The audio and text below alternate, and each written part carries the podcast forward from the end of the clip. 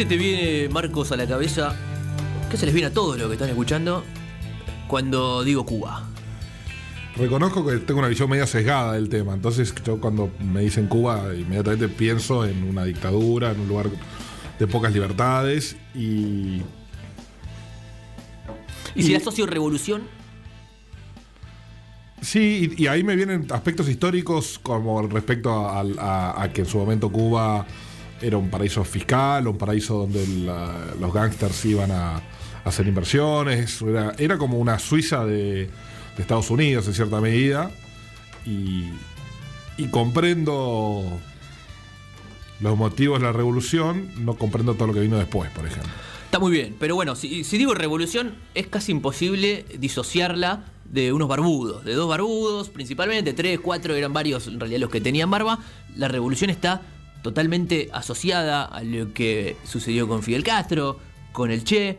Pero bueno, como en todo proceso histórico, y bien ya estabas eh, metiendo un poco los dientes en, el proceso complejo, está muy bien, eh, tiene una profundidad mucho más grande que, ese simple hecho aislado que comienza en el, en realidad que tiene su, su en el 59.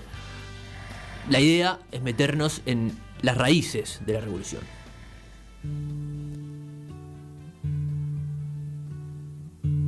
El hombre se hizo siempre de todo material, de vías señoriales o barrio marginal. Toda época fue pieza de un rompecabezas para subir la cuesta del gran reino animal.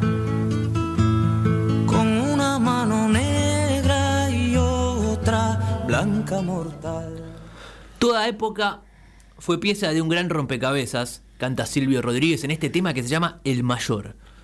La revolución cubana va mucho más allá de 1959, tanto para atrás como para adelante. Cuba fue modelada por las necesidades extranjeras del azúcar. El ingenio absorbía todo, hombres y tierras. Los obreros de los astilleros y la fundición y los innumerables artesanos, cuyo aporte hubiera resultado fundamental para la industrialización. Se marchaban todos a los ingenios. Los pequeños campesinos que cultivaban tabaco frutas, víctimas del bestial arrasamiento de las tierras por los cañaverales, se incorporaban también a la producción del azúcar. La plantación iba reduciendo también la fertilidad de los suelos. El cultivo de la caña, cultivo de rapiña, no solo implicó la muerte del bosque, sino también la muerte de la fabulosa fertilidad de la isla. La sacarocracia alumbró su engañosa fortuna al tiempo que sellaba la dependencia de Cuba. Esto es un fragmento de Las Venas Abiertas de América Latina, el libro de Galeano, que bien sirve eh, a, menos como, como, como faro o como uno de los faros cuando uno intenta abordar cualquier historia latinoamericana, siempre tiene que pasar por las venas abiertas de América Latina, porque se mete un poco en lo que, eh, en el pasado del continente, cómo, cómo surge, cómo nace ya mal parido con esa conquista y esa extracción y esa determinación eh, española, ese saqueo europeo, Cuba no es ninguna eh, excepción. Lo que pasa es que en 1800 ya en 1820, por ahí, la mayoría de los países eh, latinoamericanos había conseguido su independencia. En Cuba se estaba empezando a formar un poco la, identidad nacional, pero corría el año 1860 y en Cuba todavía mandaba España, todavía no había partidos políticos, todavía había esclavitud y no había trabajo asalariado, todavía eh, estaba todo armado sobre esta sacarocracia. Sacarocracia es justamente esta dictadura de los ingenios de azúcar que, tanto eh, se estableció en, América Latina y en Cuba como principal, eh, como principal lugar. Como decía recién, todavía estaba, había esclavitud, no había partidos políticos, todavía era una colonia más de la corona española.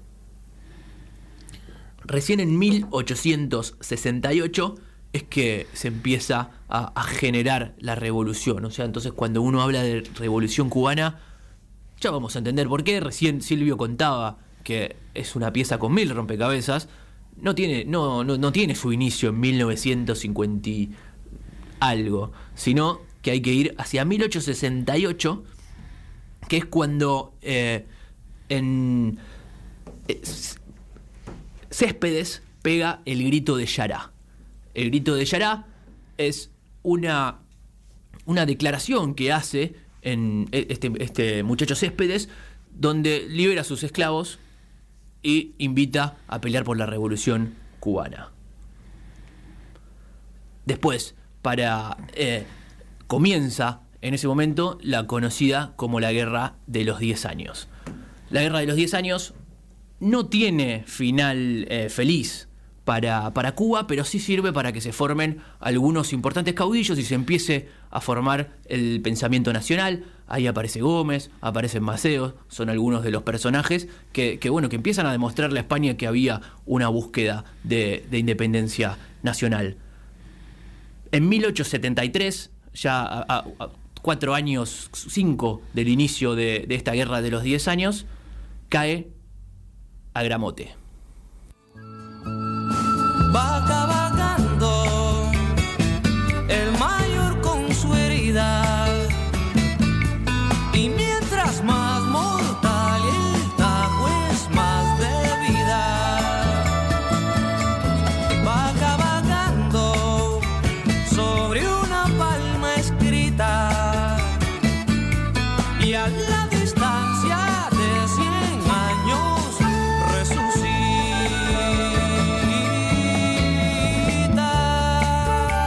cabalgando el mayor con su herida, sigue cantando Silvio Rodríguez. Eh, reiteramos, este es el mayor. El mayor es Ignacio Agramonte. Es un caudillo más, como dijimos recién. Céspedes fue el principal, el que inicia el grito de Yará y el que intenta eh, liberar a Cuba. Aparece Maceo, aparece Gómez y Agramonte era uno de los caudillos, uno de los generales más importantes, uno de los que más eh, simpatía había generado en el pueblo cubano y a él está dedicada esta canción y por él también es que se empieza a explicar un poco estos mil rompecabezas que tiene la revolución. Y, Silvio dice algo interesante que es a la distancia de 100 años resucita. Porque esta canción está compuesta para un homenaje que se hizo a 100 años de, de la caída de Agramonte en 1973. Se cumplían 100 años en Camagüey. Ahí se organizó un festival para homenajearlo. Y es ahí donde Silvio compone esta canción ya desde eh, con, con el gobierno de la revolución que, había, que, triunfaría más adelante, dando a entender que, bueno, que la revolución había empezado mucho antes que cuando esos barbudos bajaron del monte, sino que ya, eh, por 1800, cuando se pegó el grito de Yará, cuando peleó el mayor Agramonte. Sin embargo, como dijimos, pierde. Cuba eh, no logra la independencia de España en 1878 cae derrotado. En ese lapso vuelve del exilio alguien que no había podido estar eh, esos años en el país, había sido expulsado antes de la guerra, que es Martí. José Martí, conocido por algunos, suena por ahí, en tu caso, ¿te suena Marcos, Martí? No, no me suena Martí, estoy, estoy escuchando atentamente, porque esta parte de la historia reconozco que no la, no la conocía, soy más comienzo a tener una visión de la historia de Cuba un poco más posterior eh, y no tenía no tenía esto no, no tenía claro esta parte de, de, lo que le había costado la independencia de España no a, al país cubano. Por eso estoy calladito escuchando porque como no lo conozco te estoy prestando mucha atención. Está muy bien. 1870 ya casi 78 nosotros ya teníamos constitución ya, ya. teníamos 20 años de gobierno democrático exactamente. veníamos picando en punta ¿no? Cuba estaba todavía intentando ver cómo se sacaba encima España Aparece Martí, Martí era periodista, era poeta, era escritor. Lo primero que hace es fundar el Club Central Revolucionario Cubano. Pero luego tiene, lo, lo, vuelven a exiliar. En 1879 duró un par de años y ya lo volvieron a mandar de nuevo para afuera. Es en Estados Unidos y en México donde empieza a jugar en, a favor de esta, posible eh, revolución, de un nuevo intento para liberarse de, de, de, del yugo español. Entonces, desde ahí empieza a escribir mucho y empieza a, a formar lo que para él sería eh, la idea de una guerra necesaria. Esa va a ser, ese va a ser su plan. La guerra necesaria se va a lanzar en 1895. Es la hora de los hornos y no se ha de ver más que la luz. Esa es una de las, eh, de las frases principales que deja eh, Martí para inspirar la revolución y en 1895 encabeza la vuelta al país desde República Dominicana, sale también Gómez y Maceo que habían participado en la, eh, en la guerra de los 10 años anterior para intentar derrotar a España, definitivamente esta vez.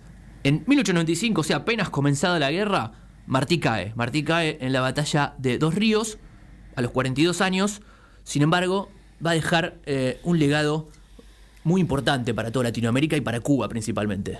Con los pobres de la tierra quiero yo mi suerte echar. Con los pobres de la tierra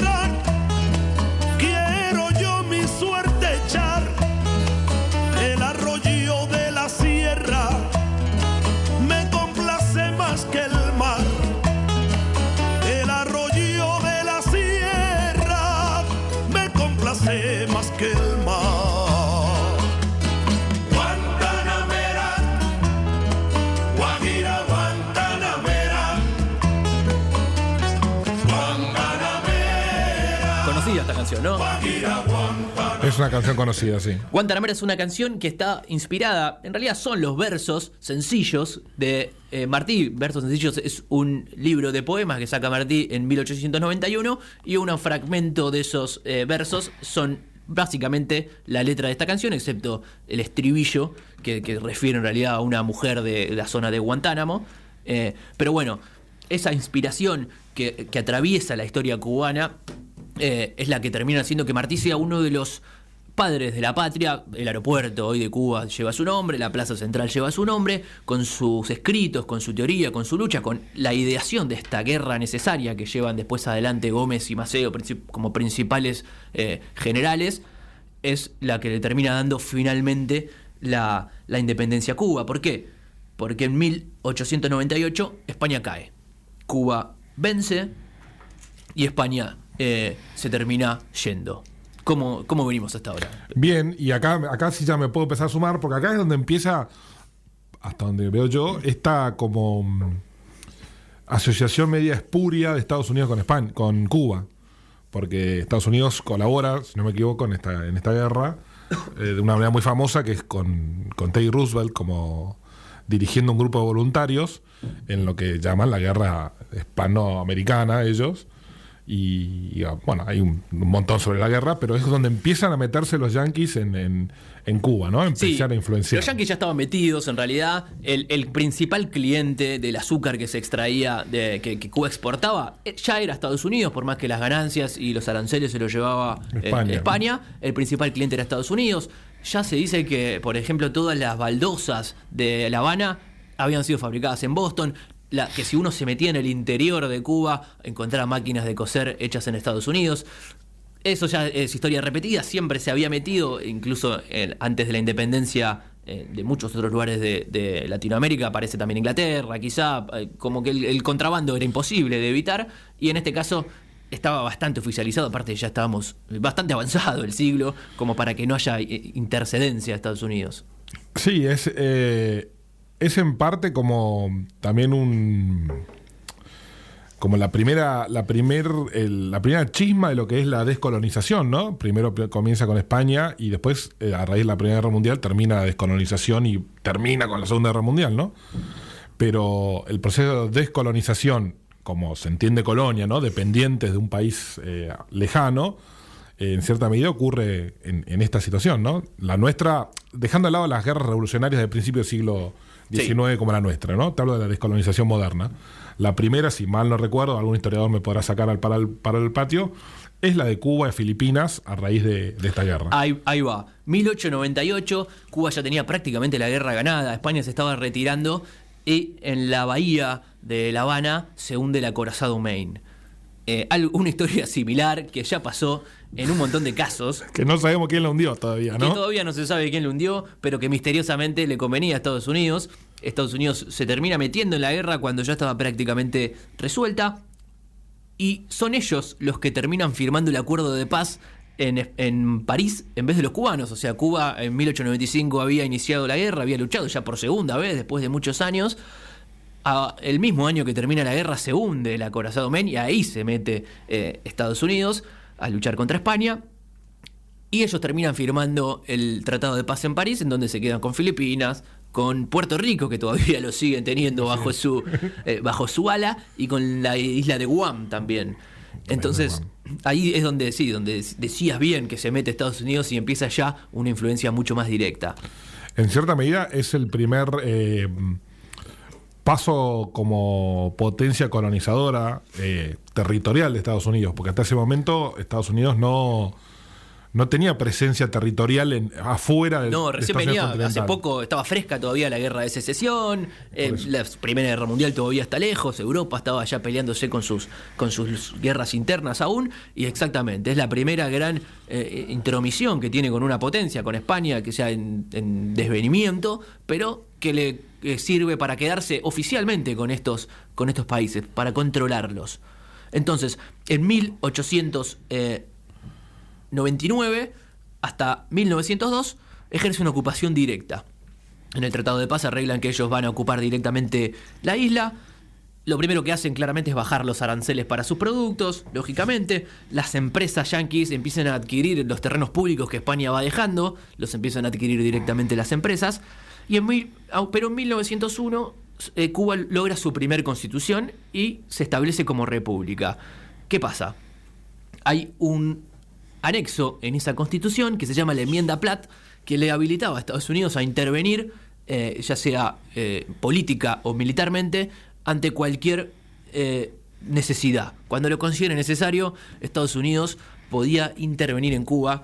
Entonces, esta lucha de, Martí, que había comenzado con el grito de Yará por parte de Céspedes, uno- otro de los grandes padres de la patria, finalmente logran la, victoria en esta gran guerra necesaria, echan a España, pero les meten les hunden un barco en la costa, les meten un inciso que dice nosotros podemos participar cuando queramos de tu isla, del colonialismo al neocolonialismo.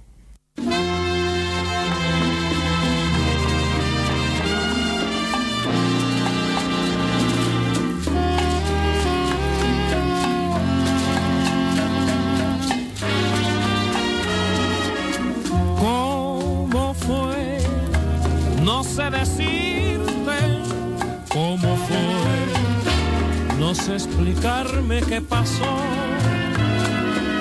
Pero de ti me ¿Cómo fue? ¿Cómo fue que pasó? Se pregunta el mayor de 18 hermanos de una familia afrocubana eh, nacida, nacido en 1919 en Las Lajas bajo el nombre de Bartolomé Moré, también conocido más para la historia como Benny Moré. Benny Moré es este intérprete que fue uno de los más importantes que tuvo el son cubano. Se cuenta que su tatarabuelo Gundo era descendiente del rey de una tribu del Congo, que fue capturado y llevado a trabajar en un ingenio azucarero, propiedad español, en la isla. Entonces ya la historia de Benny Moré, un poco eh, como metáfora de, de esta historia cubana. Y Benny Moré deja la escuela, recordemos, nació en 1919, todavía bajo esta Cuba ya establecida como república, con elecciones, pero con una enmienda Platt que le permitía a Estados Unidos intervenir cada vez que le parecía necesario, y bien lo hizo durante mucho tiempo.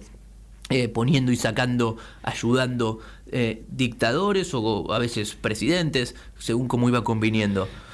Eh, la fama a Benny Moré le llega en la década del 40. Década donde los boleros, el son, el mambo, la conga, el jazz, las grandes bandas, eh, Cuba estaba en un gran momento musical. A diferencia de, otras eh, situaciones, por ejemplo, de los ingenios de azúcar que no permitían la diversificación del cultivo, la relación con Estados Unidos a Cuba la vi, y, además su historia, lo que decíamos recién de Benny Moré, de una historia relacionada con, con, con África, esta mezcla afrocubana con un poco de España, que termina haciendo que canten boleros, que también eh, llega el jazz desde Estados Unidos, genera una riqueza única que va a hacer que entre la década del 30 y el 40 eh, se considere, gracias a este intercambio con Estados Unidos, como la edad de oro de la música cubana. Ah, a Prado y Neptuno. Iba una chiquita que todos los hombres la tenían que mirar. Estaba gordita. Este es Enrique Jorrín.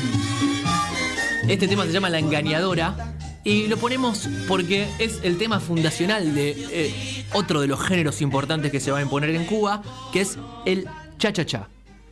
El cha-cha-cha, así como dijimos recién, el son, eh, el mambo, la conga, el jazz, las grandes bandas, el cha-cha-cha es otro de los géneros que componen esta edad de oro de la, eh, de la historia musical cubana. Y esto sucede en 1953. Pero ¿qué pasa? En 1953 está pasando algo más. En- Disculpa, disculpa, te interrumpo, te interrumpo. Sí, sí, a ver si. Fuiste si muy rápido para mí. Perfecto. Porque eh, mientras hablaba del cha-cha-cha me vino a la mente eh, el Tropicana.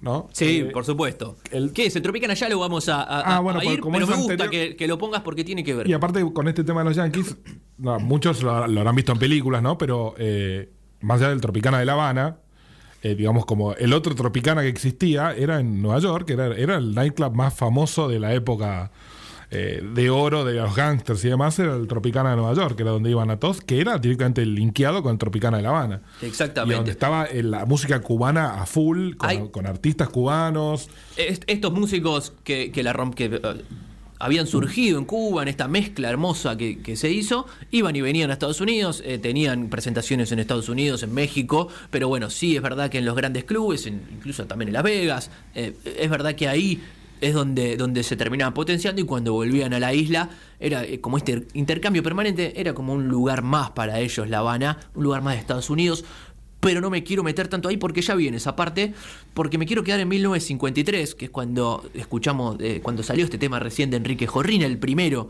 del cha-cha-cha. En 1953 se produce el asalto al cuartel Moncada. El cuartel Moncada está en Santiago de Cuba, al oriente de la isla, lejos de La Habana, del otro lado, más cercano a Europa.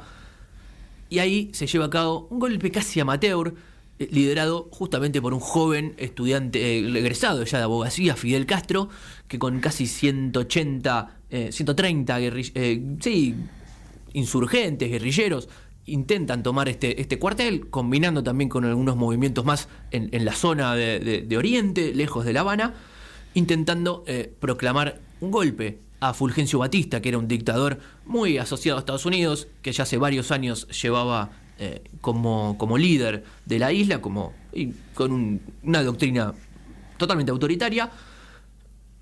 Pero el golpe fracasa, un poco por amateur, por improvisado, pero sí va a quedar en la historia el juicio. Porque en el juicio, Fidel, Fidel que era hijo de. era hijo bastardo de, de- de un terrateniente, de un terrateniente español, que había empezado como campesino, pero que había adquirido ciertas tierras, incluso estaba casado con, con una hija de la oligarquía. Estaba bien formado, había estudiado, iba a sorprender autodefendiéndose en el juicio con algunas declaraciones como Cuba sigue siendo una factoría productora de materia prima, se exporta azúcar para, para importar caramelos, arremete. Una linda descripción de lo, que, de lo que sucedía en Cuba. La historia me absolverá, es como luego cierra su, eh, su, su discurso en el tribunal, su defensa. Fidel Castro es encarcelado, pero al mismo tiempo, aquellos años, ahí nos vamos a meter un poco en lo que contabas recién, el actor Errol Flynn va a dejar eh, inmortalizada en el menú de la bodeguita del medio, un conocido eh, restaurante de, de las calles de La Habana, que está por todos lados también, pero que en su momento era. Las bodeguitas estaban generalmente en la esquina, eh, eran las, las bodegas donde los españoles, los que serían hoy los bares, estaban siempre en las esquinas, era raro que, que haya una en el medio, y bueno, como había una en el medio, fue conocida como, como la bodeguita del medio, es un poco la historia que a uno le cuentan cuando camina por las calles de La Habana. En un restaurante, el actor Errol Flynn deja eh, su firma con el siguiente mensaje. El mejor lugar para emborracharse, firma. Entonces se empieza a armar esta metáfora de los, de los estadounidenses emborrachándose y pasándola bien en, en- en La Habana. Las Vegas de Latinoamérica, escribía, eh, describía la ciudad, el Habana Post. Gangsters, eh, Sam Giancana, Lucky Luciano, Baxi Siegel, eh, Lansky, Meir Lansky, incluso algunos recibidos por Batista. Batista incluso era el que se encargaba de cobrarle eh, impuestos a los, al juego. Él mismo administraba la plata que, que- le sacaba a los gangsters y a los distintos casinos. había toda una asociación entre los principales gángsters de Estados Unidos que operaban desde, desde La Habana. Era como su jardín, desde ahí ellos, eh, su casa de verano, desde ahí manejaban las distintas mafias, incluso que sucedían en Nueva York. Sí, me- te escucho hablar sobre la, la suco- ¿cómo dijiste? Sucocracia, ¿no? Sacrocra- Sacarocracia. La sacarocracia. Y es interesante eh, cuando uno observa todos los, pro- los procesos revolucionarios del mundo, eh, eh, una frase que es follow the money, ¿no? Sigan el dinero, como eh, el dinero, más, más allá de las ideologías y demás, suele ser como un hilo conductor detrás de todas estas situaciones, ¿no? Entonces, a medida que las compañías necesitaban no sé, lavar plata, aparecían los casinos.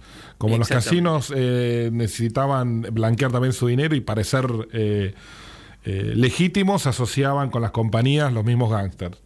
Eh, esta es la época donde aparece también esta terminología de la República Bananera, que tiene su, su razón de ser en que había una compañía americana que se llama United Fruit, Fruit Company, que cuyo logo era una banana, y que se dedicaban a, a la producción de, de f- de frutas en Latinoamérica, en Centroamérica y en las islas del, del Caribe. Sí, y, Ecuador también. y bancaban a todos los gobiernos porque les convenía bancar a los gobiernos. Sí, ponían y sacaban eh, gobernantes, la United Fruit. eh, es un poco lo que. eh, es- es interesante también como arrancamos con una referencia de las venas abiertas de América Latina. Ahí hay muchas referencias a la United Fruit. En el caso de Cuba, incluso.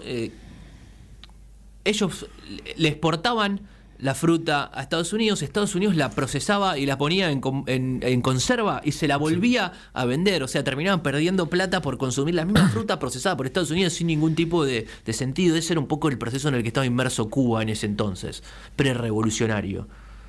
Eh, los yacht clubs eran otro, otro centro importante, directamente desde Miami, iban en sus eh, barcos privados, estacionaban en La Habana y era como su casa de fin de semana. Tenían ahí eh, esta música que tanto les gustaba. Las amantes, me imagino. Estaban los casinos y había, por ejemplo, para en los 50 se registra que había eh, 11.500 prostitutas, que supera al número de mineros que tenía, por ejemplo, Cuba para ese entonces.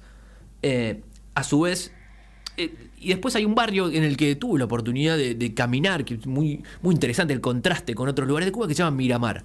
Miramar era la residencia privada de, de todos estos estadounidenses que usaban Cuba como, como su casa de fin de semana, como su cabaret muchas veces. Miramar, por ejemplo, no podían entrar ni mulatos ni negros, estaba totalmente segregado Cuba en los 50 y funcionaba, entre otras cosas, el cabaret Tropicana eh, el más grande que tuvo Latinoamérica y amigo, socio del más grande del mundo, que era el que estaba en Nueva York, Sí. contabas eh, recién. Pero entonces eh, Cuba se había transformado en el country de la oligarquía estadounidense. Vacilón, qué rico vacilón. Cha cha cha, qué rico cha cha cha. Vacilón, qué rico vacilón. Cha cha cha,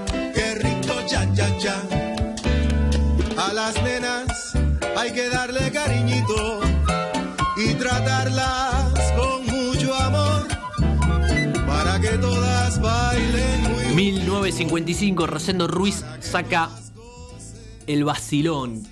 Lo estaban gozando. Es otro de los himnos que tiene el cha-cha-cha. Es otra de las canciones que uno, si hoy va a Cuba, va a escuchar en cada esquina. El Vacilón. Siempre en Cuba, en cada esquina, tiene intérpretes. eh, esta herencia de la edad de oro terminó transformándose, eh, perpetuándose en el tiempo y, y surgiendo músicos en todas las décadas. Pero el Vacilón sigue, sigue sonando por ahí y sigue. eh, siendo como, como un himno de esos momentos de alegría que quizá en ese momento los estaban aprovechando otros. Y ahí vamos un poco a, indagar un poquito más en lo que estábamos hablando recién.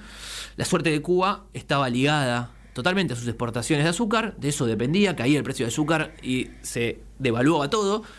Y a su vez a los intereses de Estados Unidos, que era su principal cliente, casi por obligación, porque si cambiaba de cliente, Estados Unidos podía activar la enmienda Platt y cambiar los gobernantes, entonces todo se acomodaba. Eh, las operaciones bancarias eran 100% hechas eh, por, por- bancos cubanos, eh, perdón, estadounidenses, había alguno que otro canadiense, no mucho más. La moneda oficial era el dólar, eh, la telefonía y la electricidad la manejaban empresas norteamericanas. Incluso hay una. Perdón, ¿eh? Sí. Cual- cualquier parecido con la realidad actual. Sí, eh, Por favor.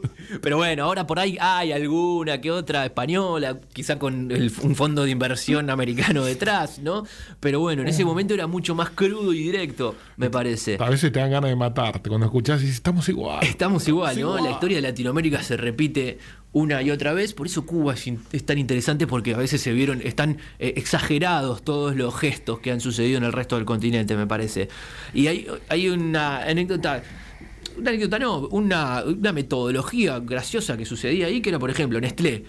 Se rompía algo en la fábrica de Nestlé, ¿qué, qué hacemos? Se llamaba directamente a, no sé, a Connecticut, que estaba la, eh, la sede central, se daban las indicaciones para que se arregle. Si fallaba eso, mandaban un avión. Directamente mandaban un avión porque no había ningún tipo de, de- eh, obreros calificados aquí porque no los habían buscado. Esa era la metodología, era como un lugar más a donde se manda el servicio técnico eh, de, la, empresa central. Sí, no se capacitaba la gente, no se, generaban esas industrias satélites que acompañan, que deberían acompañar a, a las industrias madres, ¿no? Cuando en, la- en los procesos así bien coloniales se rompe y tiene que venir de la madre patria, digamos, el repuesto, porque no se permite Ex- la innovación en el lugar, la creación en el lugar. Exactamente. Y si bien se había roto con España, en ese pasaje de Cambiamos manos. de teta nomás. Exactamente. Se había cambiado a Estados Unidos. Lo que decíamos antes, estaba obligado por, por, por distintas cláusulas de comercio para que le puedan eh, exportar el azúcar, que a su vez lo obligaban a, a exportar a Estados Unidos. A cambio, eh, Cuba tenía que importar frutas y verduras de Estados Unidos que no necesitaba, porque si hay algo que sobra en Cuba son las frutas. Eh, a su vez, las, eh, este, este paso de manos que sucede entre los ingenios eh, españoles donde se explotaba el azúcar, eso lo toman distintas empresas norteamericanas, a punto tal que el 47% de, de los ingenios estaban concentrados en tres empresas norteamericanas, las cuales a su vez la mayoría de, de los terrenos no los usaban, los tenían como terrenos baldíos que eran parte de su, de su empresa y, tierra con minerales, por eso también decíamos que había más prostitutas que obreros, porque no había posibilidad de, de- de explotar el territorio ya que estaba en manos de estas empresas que se dedicaban al azúcar, una, aparte una producción estacionaria que no genera trabajo para todo el año porque tiene un periodo limitado a las condiciones eh, climáticas y ahí nos, me podrás Sí, sí, estoy pensando, estoy pensando en los procesos de industrialización del azúcar. eh, y claro, todo, todo lo que lo que viene después eh, al cultivo mismo es lo que no le permitían hacer a Cuba, digamos, ¿no? El, ya sea eh, convertirlo en licor, la fibra tiene muchas eh, eh, como muchas muchas maneras de sacar de, de- de utilizarla. Hoy se puede convertir en alcohol para lo que es alconaftas. En esa época también ya existía, ¿no? Los Sí, así de descubrieron el ron eh, en Cuba. por Claro, ejemplo. y, y se da, por lo que te escucho vos y pensando, ¿no? Este proceso de, eh, que es una locura, que es un, es un desperdicio de recursos, que es mover toda la materia prima a otro centro de industrialización. De esto acá me sale el ingeniero adentro, disculpame que te diga, ¿no?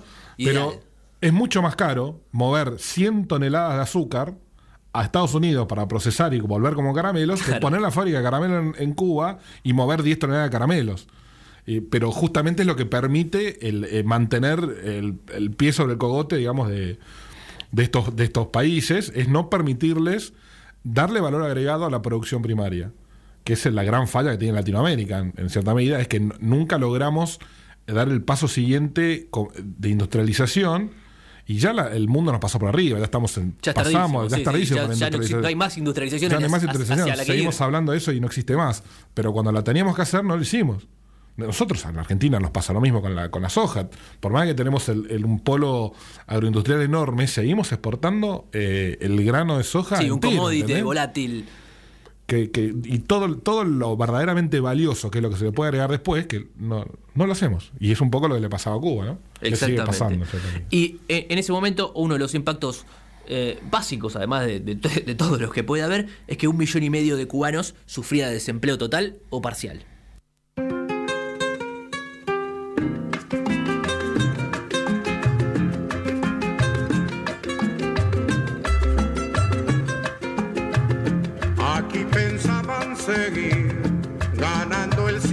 Ciento por ciento, con casas de apartamentos y echar al pueblo a sufrir y seguir de modo cruel contra el pueblo conspirando para seguirlo explotando y en eso llegó Fidel y se acabó la diversión llegó el comandante y mandó a parar En se acabó la 1955 sale de prisión Fidel.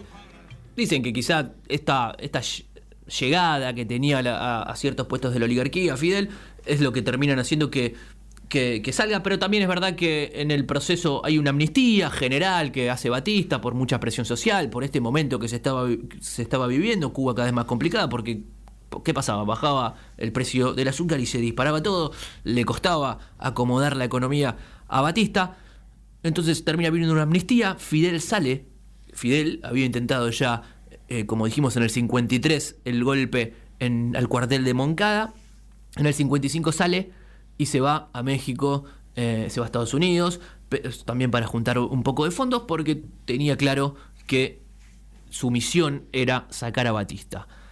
En el 56 zarpa el Granma, un barco en donde es- lo vi de cerca, no entran más de 40 personas, con toda la furia. 82 guerrilleros zarpan en el Granma desde México. Ahí estaba el Che Guevara, ahí estaba Fidel, ahí estaba Raúl Castro. ¿Qué pasa? Otra vez eh, falla un poco la acción sincronizada, le juega una mala pasada el clima y terminan cayendo en otro lugar, aparte mucho más pantanoso. Estaba esperándolo cierta parte de, su agrupación, que, ya tenía el nombre de 26 de julio, que había sido la fecha en la cual en el 53 dieron el golpe al cuartel Moncada termina fallando cierta sincronización, entonces los sorprenden muy rápido. Los agarran, los, los estaban esperando, no pueden eh, juntar fuerzas con el resto que estaban en tierra y termina siendo una masacre. De esos 82 guerrilleros sobreviven 12. Esos 12, entre los que están el Che, Raúl, eh, Fidel y Camilo, Camilo Cienfuegos, se eh, internan en la Sierra Maestra, en el Escambray, de nuevo, en Oriente de Cuba, donde había comenzado un poco también aquel primer grito de Yará por Céspedes, donde Fidel ya había intentado una vez un golpe. Ahí es donde eh, Fidel, con estos 12 guerrilleros, se reclutan. Lo estaba esperando el gobierno, sabía que venía, lo cree muerto incluso. Eh, y publican que Fidel Castro está muerto. Sin embargo, aparece un periodista de The New York Times que logra eh, birlar ciertas autoridades que, que no permitían que ingrese y se mete en el monte, en la Sierra Maestra, y logra entrevistarse con Fidel. Ahí empieza a surgir un mito, porque incluso Fidel cuenta que eran, eran 12 ellos, no tenían mucho más. Pero él logra ah, hacer una táctica para que cada tanto pasen el mismo guerrillero, pero con diferentes, eh, con diferentes ropas para que parezcan que son más. Entonces, ya la primera vez que lo visita un medio, no solo anuncia su. desmiente su muerte por una de las mil eh, veces que lo tuvo que hacer a lo largo de su vida, pero además empieza a generar este mito de, de un ejército revolucionario que estaba en el Escambray, en la Sierra Maestra, que eran solo eh, 12 guerrilleros. En la entrevista cuenta lo siguiente, llevamos 79 días peleando y estamos más fuertes que nunca, enfatiza Castro. Los soldados están peleando malamente, su moral es baja y la nuestra no puede ser superior. Estamos matando muchos, pero cuando los tomamos prisioneros nunca los fusilamos. Los interrogamos, les hablamos cordialmente, tomamos sus armas y su equipo y los dejamos libres. Sabemos que siempre los arrestan después y hemos oído que algunos son fusilados como ejemplo para otros. Ellos no quieren pelear y no saben cómo combatir en la guerra en las montañas. Nosotros sí. Entonces ya empieza a generar este mito, esta motivación que tenían y empieza también a ver, eh, encontrar cierta desmotivación en el, en, el ejército local, que estaba compuesto por un montón de campesinos que estaban sufriendo esta crisis eh, eterna, esta dependencia económica. Dijimos más de un millón y medio de desempleados. La Habana era un paraíso, pero Oriente era, era muy lejano, muy diferente lo que pasaba eh, en Oriente. El 85% de las casas rurales usaba agua de río para sus necesidades. El 3% de las casas de campo disponían de retrete interior, o sea, solo el 3% de las casas tenían un retrete, el 50% no poseía excusado de tipo alguno, ni un pozo, ni nada. El 1% de las casas estaban construidas con ladrillo y cemento, o sea que todo el resto, dos tercios de la habitación del campo al menos, eran bohíos hechos con hojas de palma, madera y suelo de tierra. Así eh, se vivía en, la, en el interior de Cuba, en la Cuba profunda, en el oriente, muy lejos a esa vida de lujo del, eh, de- del barrio Miramar o del Tropicana. eh, quedaba muy lejos el cha-cha-cha de, de esta zona de Cuba, donde además había un 47% de analfabetismo en la zona rural. Una de las primeras cosas que hacen desde el monte, mientras empiezan a reclutar estos campesinos que encuentran mucha más afinidad con, estos barbudos que se habían metido a, prometerles un cambio de situación. eh, empiezan con las brigadas de alfabetización. Su primer arma fue empezar a alfabetizar a, eh, los chicos de- de- del campo, de la sierra, y, y bueno, empieza a tener cierto efecto, sobre todo ante una población que su casi 50% de la población rural era totalmente analfabeta. En el 57, ya recordemos en el 56 fue que cayeron, se empieza a ramificar este movimiento 26 de julio por todo el país, se suceden victorias, fundan una radio, Radio Rebelde, que sirve un poco también no solo para comunicarse entre ellos, sino para comunicarse con la ciudad y también para ag- agrandar este mito, este mito de que, de que bueno, como pasó en- como contábamos recién, que eran solo 13 y parecían mucho más, después cuando eran 400 parecían miles, y peleaban a veces 300 contra 3000, pero terminaban ganando por, por estrategias acertadas de, comunicación, por estrategias acertadas de guerra de guerrillas, eh, principalmente atacando eh, y desmoralizando siempre al enemigo, atacándolo por atrás, nunca dejando claro en, dónde estaban. Entonces se empieza a esparcir eh, la- la guerrilla, empieza a tener victorias claves, Batista no le encuentra la vuelta, se termina casi un año después retirando de Sierra Maestra, ya ahí no los pueden derrotar, ya está totalmente dominada por el movimiento 26 de julio. Y entonces ahí es el momento de empezar a atacar. Se empieza a coordinar. eh, ya a lo largo de, toda la historia de Cuba había habido sobre todo movimientos de estudiantes que habían intentado, eh, siempre muy reprimidos por las distintas dictaduras que tuvo Cuba hasta entonces, que habían intentado eh, sacar al gobierno. Entonces, en esos grupos de estudiantes son los que se apoyan y en esta comunicación entre campo y ciudad es donde se empieza a, a arraigar la revolución y el fin de Batista que parecía cada vez inminente. Comenzó peleando contra un fantasma, contra 12 hombres arriba de un monte y se terminó esparciendo el mensaje para casi volverse irreversible. El 28 de diciembre de 1958, en Santa Clara, eh, avanza el Che con 300 hombres contra 3.000 de Batista, habiendo hecho también un trabajo de inteligencia anterior eh, donde tiene la información de que venía un tren blindado.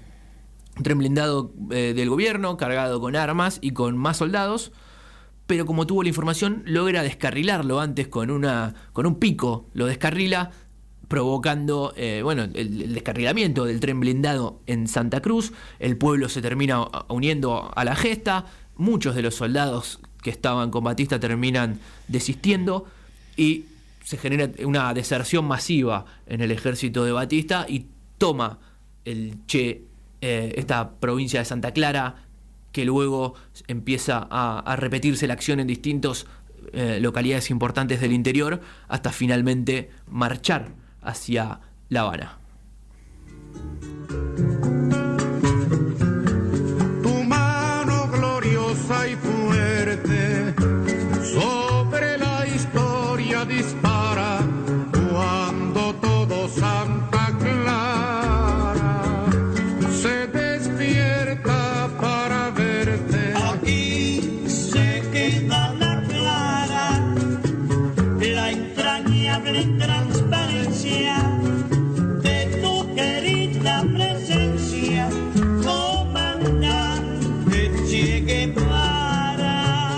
Carlos Puebla. Tuve la oportunidad de estar en Santa Clara y de escuchar esta canción eh, en vivo, hecha por artistas que estaban ahí en un bar tomando un mojito. Y me, me estremeció bastante. Me, me estremeció bastante. ¿Por qué? Porque uno recorre. Santa Clara es un lugar en el medio de Cuba, eh, bastante rural, donde no hay no hay grandes atracciones naturales, no tiene un río, no tiene, no tiene una montaña, no tiene una gran atracción turística, pero su atracción turística es el Che. Ahí fue donde se libró esta batalla fundamental y uno lo va viviendo por las calles, encuentra murales, eh, hay un santuario, eh, en la esquina cantan la canción, después otra estatua, pintadas, uno habla con la gente.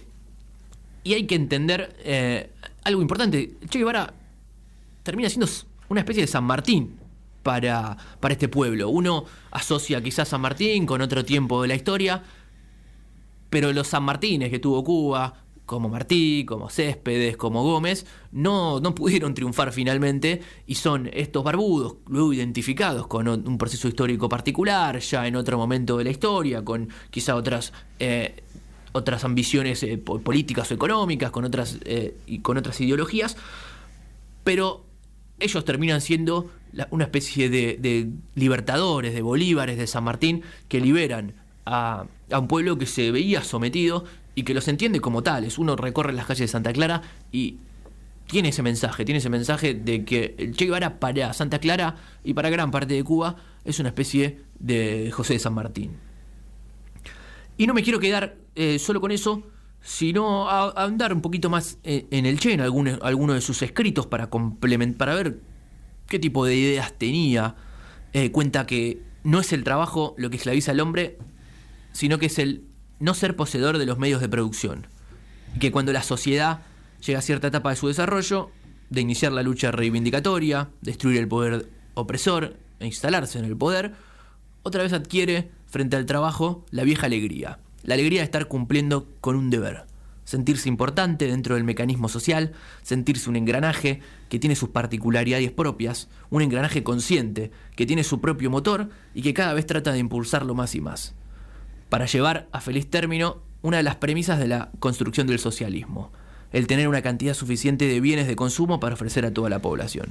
Y junto con eso, junto con el trabajo que está todos los días realizando para crear nuevas riquezas, para distribuir en la sociedad, el hombre que trabaja con esa nueva actitud se está perfeccionando. Eso cuenta Che en sus escritos revolucionarios. Quería compartirlo para entender un poco más un personaje que en sus terminó siendo no solo un libertador, sino que también intentaba inculcar el trabajo. No es que, bueno, vamos a hacer una revolución y sacar a estos y ver qué hacemos. No, con más errores que aciertos probablemente, todo el tiempo buscó esta intención de poner el pueblo a trabajar. Cuba venía de un desempleo masivo, con un sistema productivo basado en el azúcar, donde se trabajaba cuatro meses al año y luego no se hacía nada más, había que rebuscarse con lo que había. Entonces intenta poner esta, esta cultura del trabajo del que tanto se habla. Bueno, el, el Che la buscó todo el tiempo, incluso fue ministro de Trabajo y se lo podía ver los domingos en la fábrica, incluso en, las- en los cañaverales. Intentaba imponer el trabajo voluntario como agregador de valor, sobre todo para eh, compartir las distintas facetas que tenía la, producción. Y sí, una utopía quizá, veo que, que, que disi- disiente Marcos con algunas cosas, pero no quería dejar pasar su, su, teoría sobre el trabajo más que nada. No, no, no te quiero interrumpir en, esta parte. eh, y en cierta me- medida, eh, en esto que nos, has- nos ha estado contando, se comprende muy bien la necesidad de, un proceso revolucionario. Y acá es donde mi, mi- mente va por, otro. Creo que la ideología detrás de, de- esta revolución fue la equivocada. También hay que comprender ¿no? Plena Guerra Fría. Había una necesidad eh, de Cuba de mantener esa independencia lograda y eso los hace también a lo mejor pararse demasiado firmes en una ideología para poder mantener alejados a Estados Unidos porque para que no se los, no se los- no los reinvada. Sí, nunca es la idea de No es uno tan simple, Nunca es la idea de uno cosas. solo, ¿no? No es que porque estos 13, porque ni siquiera No, por está seguro que los 13 que se metieron en la montaña ya eran comunistas No, por, no, por ideología desde arranque, sino que es un proceso Es un proceso global. más complejo, por eso digo el tema de seguir el dinero es importante. Había que lograr eh, renacionalizar y reconvertir todo, todo un, un país. Y, y tengamos en cuenta que, hasta- que, que en cierta medida, dejando de lado Miramar, el resto del país eh, seguía estando en 1850, digamos, ¿no? Exactamente. Estaba 100 Decíamos años atrasado. sí, resto no del tenía ni baños. Exactamente. Entonces, eh, Y, a, y al- a diferencia de a lo mejor las situaciones eh, de independencia de otros países latinoamericanos, 1810, 16, 20, 30 algunos, eh, tenían que luchar contra otra cosa para mantener esa independencia. Entonces, tengo cierta como comprensión de la motivación inicial y demás.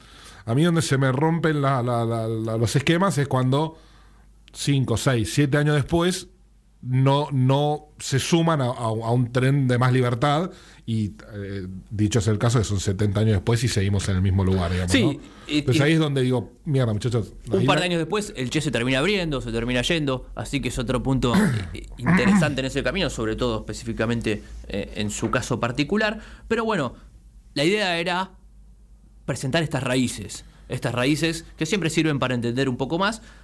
Pero bueno, es que sin comprender la historia es imposible comprender dónde está uno hoy. Exactamente, y ni siquiera creo que la logro comprender, ¿no? Sí quería aprovechar para, para sumar a esta ya, en este cierre donde sí te dejo abierto también a cualquier comentario, que, que bueno, estuve, estuve en Santa Clara, pero tuve la oportunidad de, estar en Viñales también, del otro lado de, de la isla, en el, más, en el lado eh, oeste, un lugar de mucha producción eh, agropecuaria, con montañas, turístico, y donde conocí a Mari. Mari nos alojó y tiene una historia particular, ella es ingeniera agrónoma, trabajó mucho tiempo para, para el Estado cubano, que es el principal trabajo que sobre todo, hasta, por lo menos hasta el 95 por ahí, se podía tener en Cuba.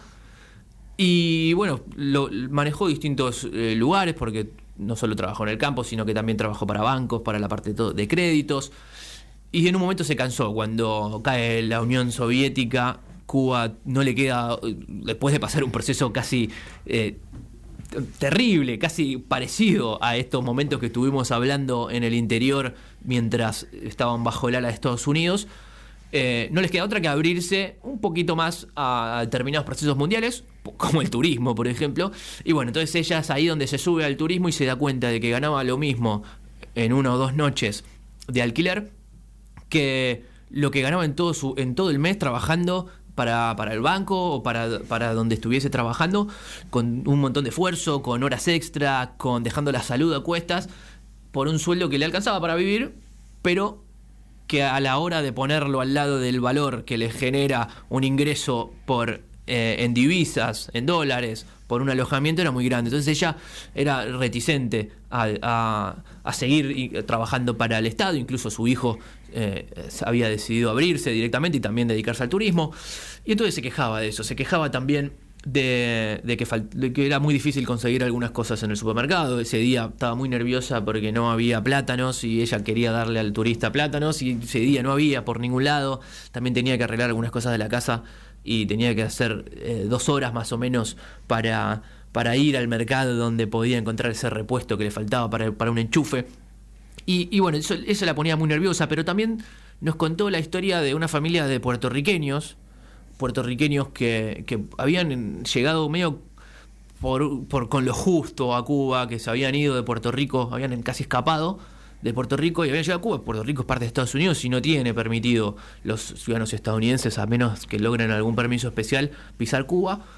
Eh, hablando de libertades también, ¿no? Eh, y habían llegado esta familia de puertorriqueños, muy humildes, con lo justo. Ella les dio, su habitación por haciéndole algún precio más módico, entendiendo la necesidad. Y a la noche vio que era una pareja con un hijo chiquito. El chico de la noche vio que estaban todos los. Toda la cuadra a la noche jugando, corriendo perros y, jugando en la calle. El chico se puso a llorar, nos cuenta Mari. ¿Por, por qué, qué llora? ¿Qué no le gusta? ¿Le tiene miedo al perro, a los chicos? ¿Qué le pasa?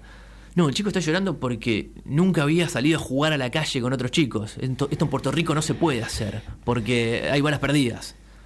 Mari ahí entendió un poco dónde estaba viviendo, dónde están sus vecinos, digo, la capacidad que, la incapacidad que tienen los cubanos para viajar al exterior es algo que, que les termina haciendo no, no entender algunas cosas que pasan en el resto del mundo y no podía entender que en serio pasaba eso en Puerto Rico, que había balas perdidas, tampoco puede no podía entender que en algunos lugares no, no tuvieran para comer, ella sabe que nunca eh, ha tenido ese problema. También nos contaba que, que ella estudió y que cuando tenía que, que que- tomarse el colectivo para porque no le alcanzaba la plata, porque sí, por ahí le había que comprar los libros, pero podía tomarse un colectivo gratuito para ir a estudiar. Entonces, el acceso a la, a la medicina, a la comida y a la seguridad son algunos valores que ella eh, aprecia y empieza a entender a pesar de todas sus críticas y entonces se genera esta, estas contradicciones que son muy difíciles de resolver. Me, llevaste eh, con la historia de Mari del chico a cuando vivía en el interior y que en cierta medida eh, nos pasa lo mismo cuando venían amigos del- de, Capital Federal o de acá de Gran Buenos Aires a visitarnos con hijos y en el pueblo los chicos juegan en la calle. Y algo que también hemos perdido en la ciudad de Buenos Aires. ¿no? Totalmente. Eh, y sin, sin ir a los barrios privados y cerrados, por favor, que eso es una, es una, una burbuja artificial, pero en, lo- en el interior de la Argentina todavía existe la posibilidad ¿no? de, de- de que la calle sea un espacio público de todos ¿no? y comunitario en cierta medida, que es lo que un poco lo que contabas de Mari. Em, me quedo, me, me quedo, me quedo en silencio porque reflexiono muchas, muchas cosas de la historia. con- hay muchas de las raíces que no, que no conocía, no, las tenía presentes, por eso te digo, recién a partir de 1898 me empieza a sonar la historia de Cuba. Eh, y, pienso en la hipocresía del capitalismo, ¿no? Que quede bien claro, creo que no hace falta que aclare que no, que no defiendo el comunismo, me parece eh, una ideología ya terminada que ha demostrado su fracaso, pero al mismo tiempo eh, reconozco que el capitalismo no es perfecto, lejos está de ser perfecto, muy lejos, lejísimos, eh, pero hay una hipocresía muy grande. Escuchaba esto que contabas y me, venía a la mente el embargo a Cuba, ¿no? Y, esta soberbia de los, de los países poderosos de no confiar en el poder de autodeterminación de los pueblos. Eh, y en lugar de eso me- meterse. ¿no? Entonces, en vez de, esperar que el pueblo cubano eh, resolviese su, su situación, si querían seguir con Fidel, no querían seguir con Fidel, lo que sea, pero desde la soberanía propia del pueblo cubano, empezaron a meter, que el embargo de esto, que esto, que no pueden entrar, que no pueden salir. Es, eso es lo que, lo que mm, es un- una parte muy oscura ¿no? del, del- de los llamados países libres y capitalistas. Exactamente, y termina siendo ¿No? parte del mismo, pro- sí, del mismo proceso. Digo, no está Cuba solo en las que decisiones no. que, toma, eh, acertadas o erradas. Eh, la, la cercanía y la influencia constante de Estados Unidos, esa rispidez, es la que ha exagerado, creo que los procesos que se han dado en el resto de Latinoamérica, como decía recién, eh, incluso aquí sucede que en una ciudad no se puede salir a la calle quizá, y en el campo sí, esas contradicciones mismas, en, creo que en Cuba se han exagerado hasta, hasta el extremo Sí. por, por esa rispidez. Y, te- y han terminado pagando, eh, o, eh, una vez más, como siempre en todas estas historias, el pueblo ¿no? termina pagando eh, el- las desavenencias de los, de los gobernantes, del color que sean, ¿eh? pero sigue siendo el pueblo el que termina pagando la historia, el pato de la boda, la fiesta o como lo quieran llamar, como nos pasa a nosotros de manera cotidiana cada cuatro años, que tenemos que pagar una fiesta nueva, con otros matices, por supuesto, pero, eh, pero el pueblo sigue siendo eh, el que paga la joda, ¿no? Con, y, y hay que tenerle más, más confianza al pueblo. Hay que tener más confianza a la gente. Hay que dejar de creer menos en cualquier tipo de líderes, no importa el color de que sea, y tener más confianza en, el pueblo como, como soberano de su destino. Y dejarnos guiar menos, ni por, ni por los Kennedy, ni por los Fideles, ni por los Churchill, ni por nadie. ¿no? El pueblo tiene que empezar a tener un poquito más de fuerza, más autodeterminación, más libertad y ejercerla, que es lo que nos está faltando, me parece. Ejercer esa libertad.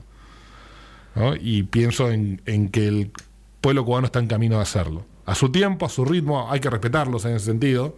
Yo creo que abrirse de manera indiscriminada al, al- al occidente, podemos decirle, al, al- al capitalismo, Es un suicidio. es un suicidio. Es un suicidio. Eh, porque afuera tenemos bien claro que son los buitres los que están circulando la isla esperando de ver qué cuerpo pueden carroñar. Eh, por eso creo que no es tan simple como decir, bueno, abramos la isla, que ocurra lo que ocurra, porque es puede ser un desastre muy grande. Así es, y, y bueno, eh, está bien lo del suicidio, su- creo que Cuba se suicidó un poco también con sus decisiones, pero se suicidó con una herencia eh, pesadísima, con un montón de errores, con un montón de, de- de- de arremetimientos, pero sí es cierto que ha dejado en su sociedad, y uno lo puede comprobar, unos valores muy importantes que deberían imitarse en un montón de lugares. para no hacer de mí cono pedazos, para salvarme entre únicos e impares, para cederme lugar en su parnaso, para darme un rinconcito en sus altares. Me vienen a convidar a arrepentirme, me vienen a convidar a que no pierda. Me vienen a convidar a indefinirme. Me vienen a convidar a tanta mierda. Yo no sé lo que es el destino. Caminando fui lo que. Haya Dios que será divino. Yo me muero como viví. Yo me muero como viví. Yo me muero como viví.